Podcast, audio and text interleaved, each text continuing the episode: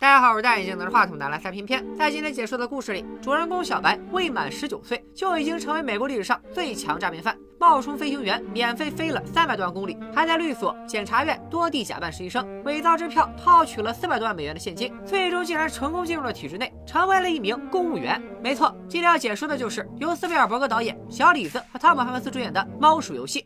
话说多年以前，原本小康的小白家破产了。尽管如此，为了庆祝儿子十六岁的生日，白爸还是帮小白开通了花呗，其实就是给他办了支票簿。生活成本压缩，小白也转学去了一间更加亲民的普通学校。但小白习惯了贵族学校的规矩，上学校依然穿着制服，因此在其他同学眼里就像是个代课老师。见教室里一片混乱，小白顺势真的扮演起了代课老师。Quiet down, people. My name is Mr. Rabbit Nail.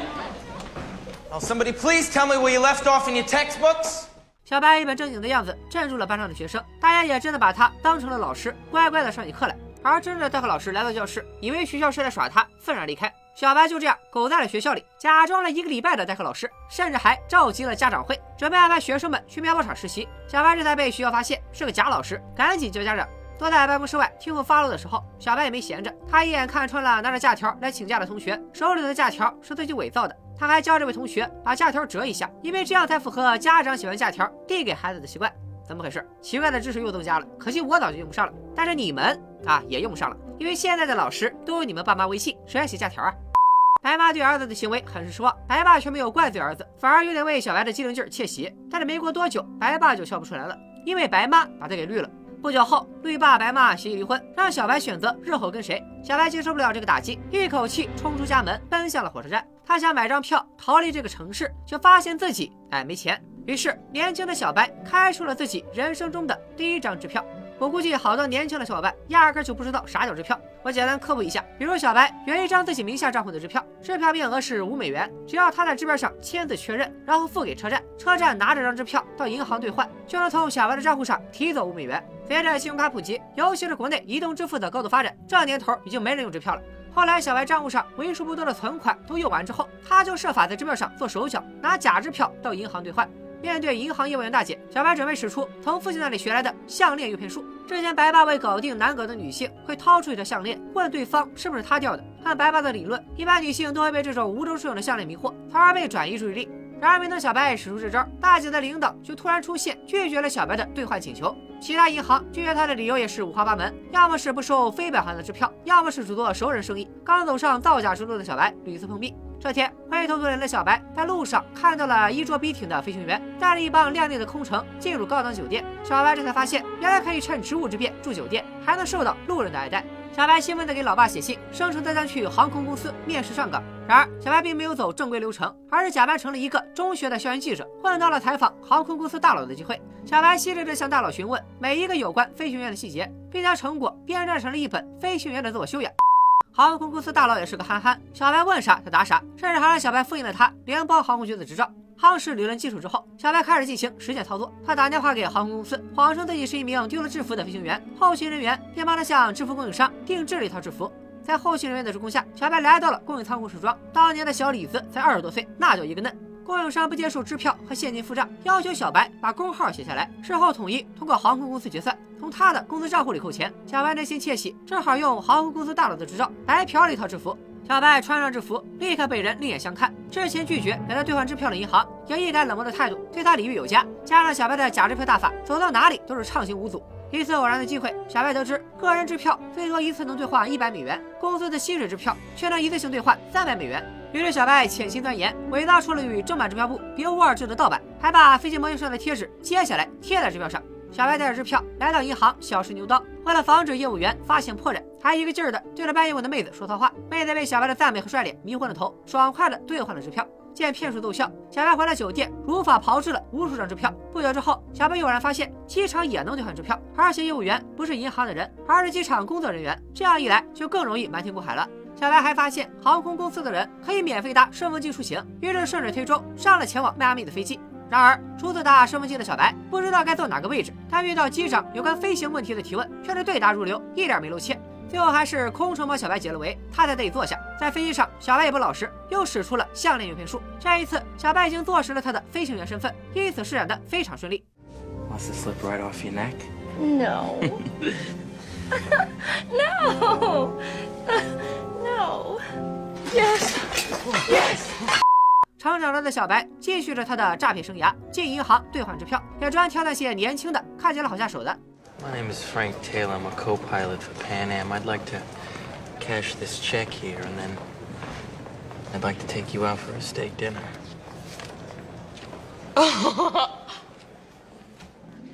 长得帅就可以为所欲为吗？小白告诉你，Yes。 在美少女业务员的教学下，小白进一步学习了支票的相关知识，可以说是非常好学了。小白从拍卖会拍得一台专给银行支票做编码的机器，用来给自己的支票尾刀大法升级迭代，一时间日子过得顺风顺水。发达了的小白请老爹共进大餐，还用骗来的钱给老爹买了辆拉风的凯迪拉克。他希望老爸能开着新车赢回妈妈的心，这样他们一家就又能团聚了。老爸的生意越来越不行，还被银行限制高消费，因此拒绝了儿子的跑车，并且还说自己不会放弃妻子。这里推荐大家一定要去看一下原片，克里斯托夫沃克的演技那叫一个炸裂。瑞克莫蒂要是拍真人版挑演员，我肯定投他一票演外公。Sitting in that tiny social hall watching a dance. What was the name of that town? Dad. I didn't speak a word of French. Six weeks later, she was.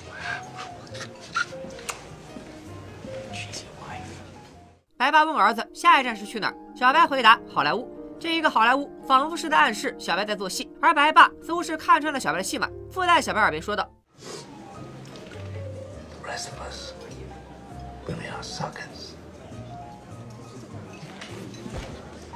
与此同时，FBI 探员阿甘也注意到了小白的操作。小白通过之前拍卖来的银行专用编码机修改支票上的编码，延迟了银行发现支票造假的时间。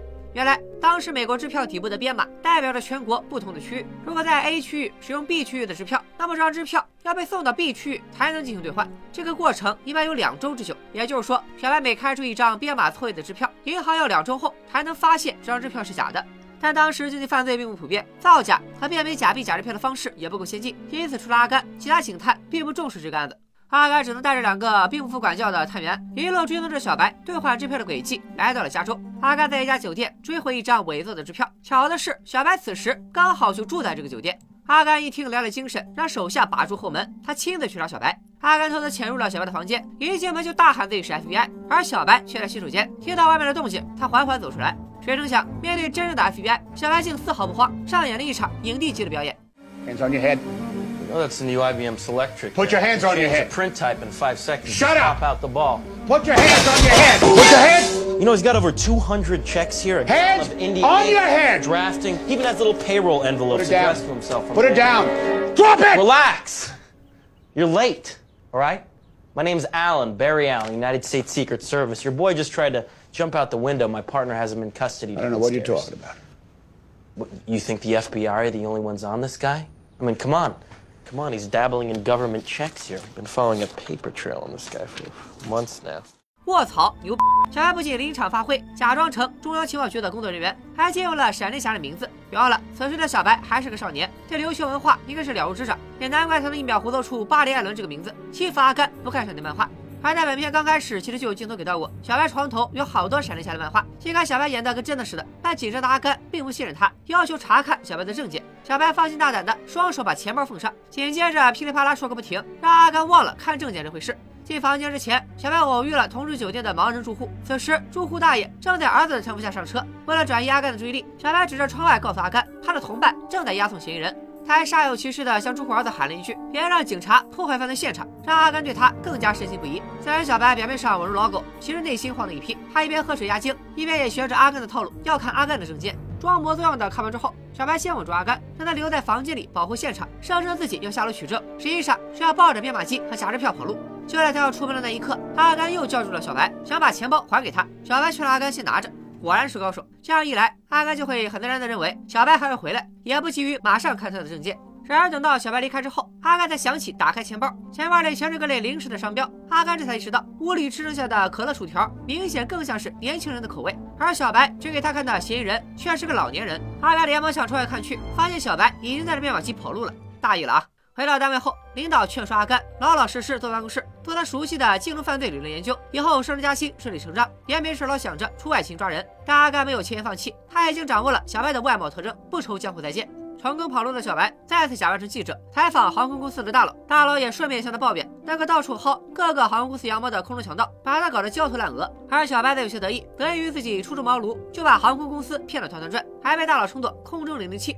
听到有人这样评价自己，小白也有样学样，定做了邦德同款西装，还在裁缝的提示下搞到一辆邦德同款阿斯顿马丁。很快，小白凭着这一身行头和一张帅脸，吸引了一个硬照女郎的注意。Isn't that your silver car I saw parked out front? Yeah. One of them.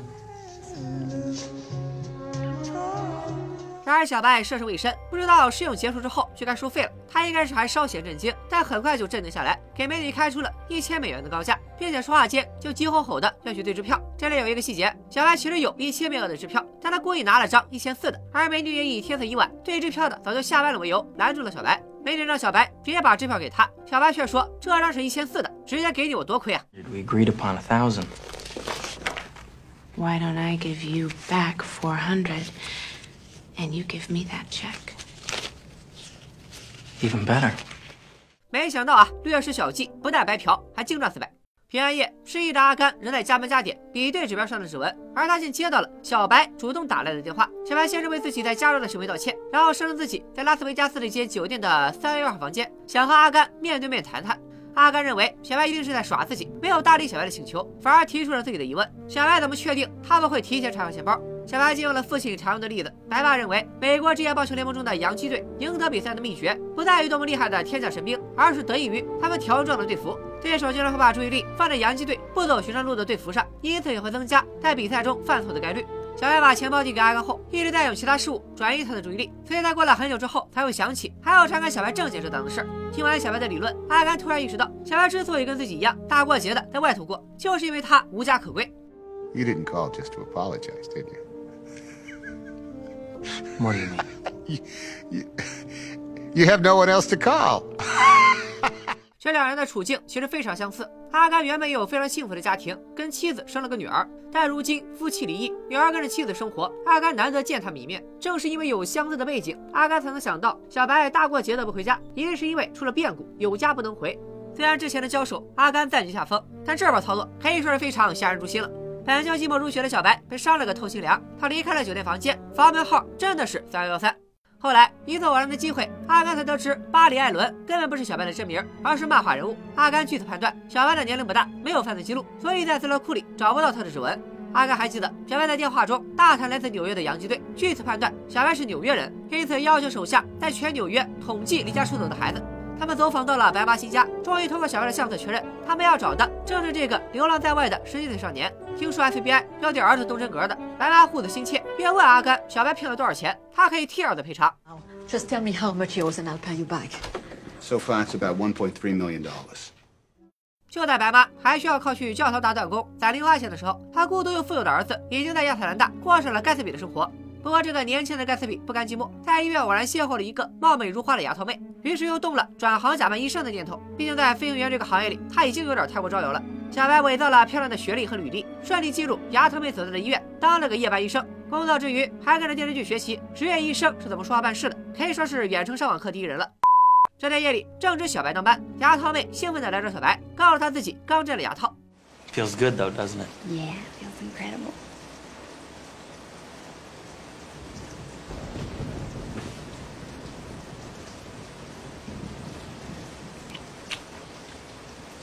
My. I'm sorry.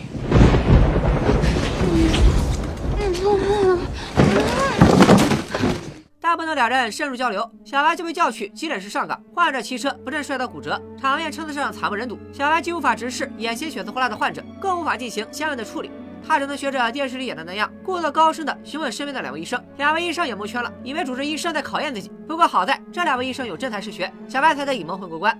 另一边，阿甘在走访了白妈之后，又找到白爸询问小白的下落，而白爸也非常坦诚，但是知无不言，言无不尽。Frank made up a fake ID and enlisted in the Marine Corps. He's over in Vietnam right now. That kid is halfway around the world, crawling through the damned jungle, fighting the communists. So, please don't come to my home and call my boy a criminal because that Never kid said he has was a no criminal, guts. Mr. Abagnale. 看着眼前心比儿子还大的白爸，阿甘笑而不语，内心 OS 估计是越南 我阿甘也去过啊，我二战那会儿还救过马特·达蒙呢。 阿甘留了个联系方式，让白爸想通了再联系自己，却无意瞥见了小白从亚特兰大寄来的信件。阿甘偷偷抄下了寄件地址后，立马让手下奔赴小白家。然而 FBI 又晚了一步，小白家早就人去楼空，医院里也不见了小白的踪影。原来早在小白和丫头妹交流业务的时候，丫头妹坦诚她此前曾意外怀孕，而她爸妈都是虔诚的信徒，她爸还是个大律师，在给她安排了夹娃娃手术之后，就把她赶出了家门。看着眼前哭得梨花带雨的田姐，小白动了恻隐之心，又或者是医生实在是装不下去了，也许装律师更容易一些呢。总之，小白带着牙套妹回到了他的老家新奥尔良，当起了上门女婿。为了讨好老丈人，小白也是艺高人胆大，给自己编了一段在伯克利大学学法律的经历。没想到瞎汤姆碰上死杰瑞，牙套妹他爸也是伯克利毕业的，无中生出个校友来，老丈人也是喜出望外。但稍加试探，就发现了小白在说谎。他单约小白谈话，小白竟向老丈人坦白，自己既不是飞行员，也不是医生，更没有法学学位，只不过是个平平无奇的奥斯卡影帝。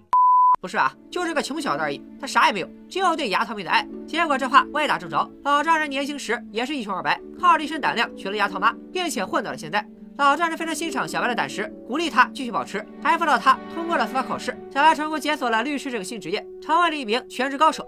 话说他一个高中毕业生是怎么能在这么短时间内通过司法考试的呢？他到底又动用了什么骗术呢？咱们先按下不表。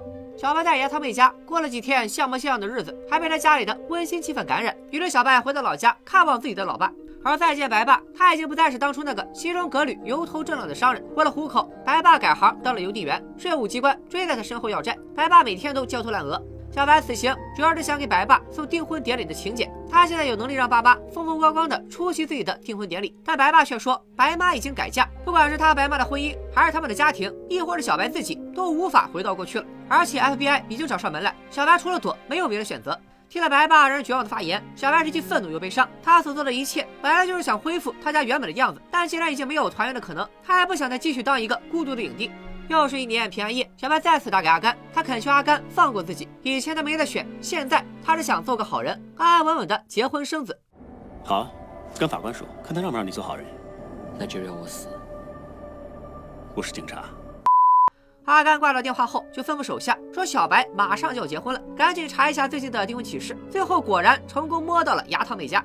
小白见阿甘真的找上门来，便拉着牙套妹到楼上收拾行李，不管不顾的把真相和盘托出，还嘱咐他两天后在迈阿密机场碰头，私奔出国。突如其来的真相对牙套妹来说烧脑程度堪比信条，再加上她的确深爱着小白，慌慌张张的答应了私奔的提议。等到阿甘根据牙套爸的指点追到楼上时，小白已经跑路了。两年后，小白和牙套妹都按照约定来到迈阿密机场。但机警的小白很快发现有便衣跟着牙套妹，因此迅速滚回车里。这一观察发现周围并不警察，看来 FBI 这两天已经撬开了牙套妹的嘴，知道自己要从迈阿密机场出境。发现和娇妻碰头无望，小白当机立断先撤了。而守株待兔不成的阿甘坚信小白迟早有一天会来，他在机场部署了大量人手，坐等小白出现的那一天。此时，小白也已经伪造了一本护照，并想出了如何在警方的天罗地网之下逃脱。他重操旧业，穿上了飞行员制服，去一所学校，以航空公司挑选空姐为由，挑选了八个光彩照人的学生妹。出逃那天，小白带着打扮一新的八个靓妹，大摇大摆地走进了机场。这些靓妹高挑美丽，非常吸睛。小白混在他们中间，路过的无论是谁，目光都在靓妹身上。真是一招先吃遍天。小白闯江湖，全靠洋基队的吸引力法则。与此同时，阿甘接到一通电话，手下通报在机场停车道上发现了疑似小白的人。阿甘火速带人围堵，不料只逮住一个小白雇来掩人耳目的替身，而小白的势力逃出国境。在世界各地逍遥期间，小白的支票伪造技术已经登峰造极，连航空公司都辨别不出支票的真伪，因此半年多时间内都没有与他相关的犯罪通报。阿甘猜测小白的支票快用完了，他应该会继续印制。看着一张张即可乱真的假支票，阿甘突然想到了该如何通过支票顺藤摸瓜找到小白。阿甘找到负责给银行印制支票的老工匠们，拜托这些老江湖破解小白的秘密。老江湖们一看便知，小白应该是搞到了欧洲那边银行淘汰下来的老设备，难怪印出的支票跟真的一样。不过这个设备少说也得两吨重，因此小白肯定有个固定的印制基地。听到欧洲这个关键词，阿甘想起在对小白家庭进行背景调查时得知，白爸白妈就是在法国某个小镇相识的。Tell me you wrote down the name of the village, Mr. Fox. Mount Rashad. 圣诞前夜，阿甘终于顺藤摸瓜找到了这个传说中的基地，而小白果然窝在此处，如火如荼的忙碌着。啊啊 Merry Christmas! How is it that we're always talking on Christmas, Paul? Every Christmas, I'm talking to you! Put your shirt on, Frank. You're under arrest. 孤独的小白终于见到了他唯一能坦诚面对的人，兴奋激动之余，还不忘琢磨着开溜。阿甘只好劝他收手吧，小白，外面全是警察，自己溜出去，下场只有一死。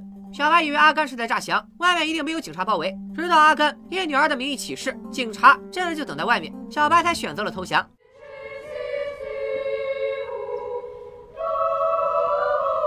That was really good,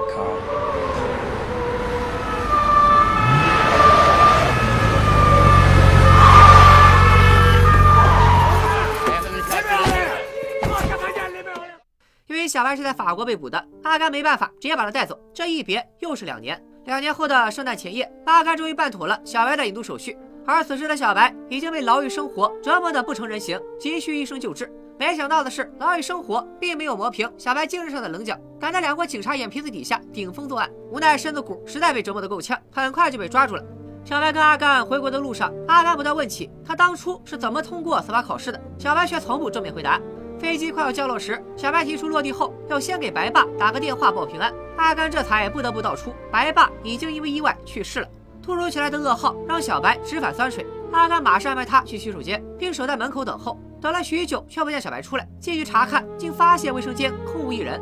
原来只知道小白骗术高超，没想到还会大变活人。小白已经通过马桶下方的通道爬出了洗手间。飞机此时也已经落地，小白顺着起落架跳下飞机。不怪这白嫖了三百万公里的老司机，对飞机的构造门清。小白之所以再次逃跑，不为别的，只为再见一次亲人。他跌跌撞撞来到了母亲现在的居所，只见母亲一家其乐融融，还有了属于自己的孩子。小白的心都碎了。阿甘算准了小白回来看母亲，出动人马在白妈家门口逮住了小白。其实小白如今落得如此下场，很大一部分原因是来自于他那个破碎的家庭。小白骗取了大量好处和钱财，都是为了让家回到原来的样子，因此他才会送白爸豪车，花重金邀请父母参加自己的订婚宴，为的就是一家人能够团圆，让爸妈见证自己有了小家庭的场面。而行骗生涯里，小白除了对阿甘，只对牙套妹和他爸说过实话，也是因为他真诚的想组建家庭，这才在逃亡前跟牙套妹把身世和盘托出，并约定一起私奔。但是现在白爸已经离世，小白只能把最后的希望寄托在妈妈身上。当他发现妈妈不仅另嫁他人，还有了另外一个孩子，他的家彻底没了，他再也没有继续流浪的动力。所以这一次，小白不想再逃了。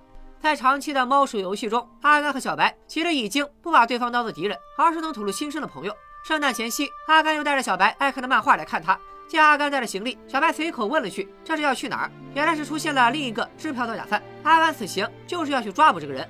原本兴致不高的小白来了精神，聊这个我可就不困了啊。他主动提出要看看假支票，并且三下五除二就根据支票特征锁定了嫌疑人的身份。阿甘听了也为之振奋，想到了可以凭借小白的专业技能帮他谋点事做，于是找来上司对小白进行了一个小测验。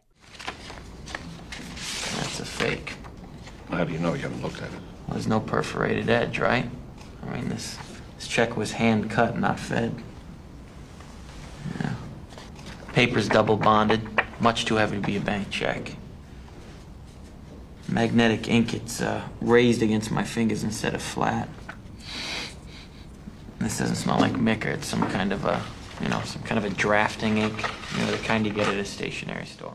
看着阿甘像老父亲一般骄傲的小表情和上司震惊又赞许的目光，我只想在公屏上打出两个字：专业。 上司邀请小白到 FBI 经济犯罪科工作，如果他接受邀请，就能在监护下通过工作抵消剩余的刑期。而监护人正是与小白相爱相杀的阿甘。本来对这份工作没啥兴趣的小白，一听不仅可以监外执行，还喜提干爹一枚，欣然接受了这个提议。小白这个体质也是绝了，一路白嫖，现在又免考当上了国家公务员。其实阿甘一直以来都对小白这么上心，主要是因为两人都是家庭破碎的人，而阿甘也一直把小白当做孩子。他不仅同情小白的遭遇，也能理解小白年少无知犯下的错误，因此在拯救小白这件事上也很积极。然而日复一日枯燥的工作也让小白十分头疼。偶尔路过制服商店，看着橱窗里的飞行员制服，他不免又想起了当初那些自由自在的日子。某个周五下班后，小白重操旧业，再次假冒起飞行员跑路，而阿甘也早就洞察到了小白的异样，尾随其后。阿甘只是向小白阐述了他此举的利弊，选择工作以后可以过上安稳日子；选择离开，则是一辈子的牢狱生涯。而他选择相信小白，周一一到就会准时出现在办公室，说完便转身离开了。阿甘自己也不得不承认，这波操作有赌的成分。周一早上，他紧张地盯着时钟，眼瞅着打卡时间已经过了，小白却迟迟没有出现。阿甘一边盘算着小白要真不回来可咋办，一边艰难地推进着手上的工作。Like the original amount was for sixty dollars. Mind if I take a look? 小白果然不负干爹期待，回到单位打卡上班，和阿甘联手打击不法分子。阿甘也再次问起那个他疑惑了很久的问题。 How did you do it, Frank? How did you cheat on the bar exam in Louisiana?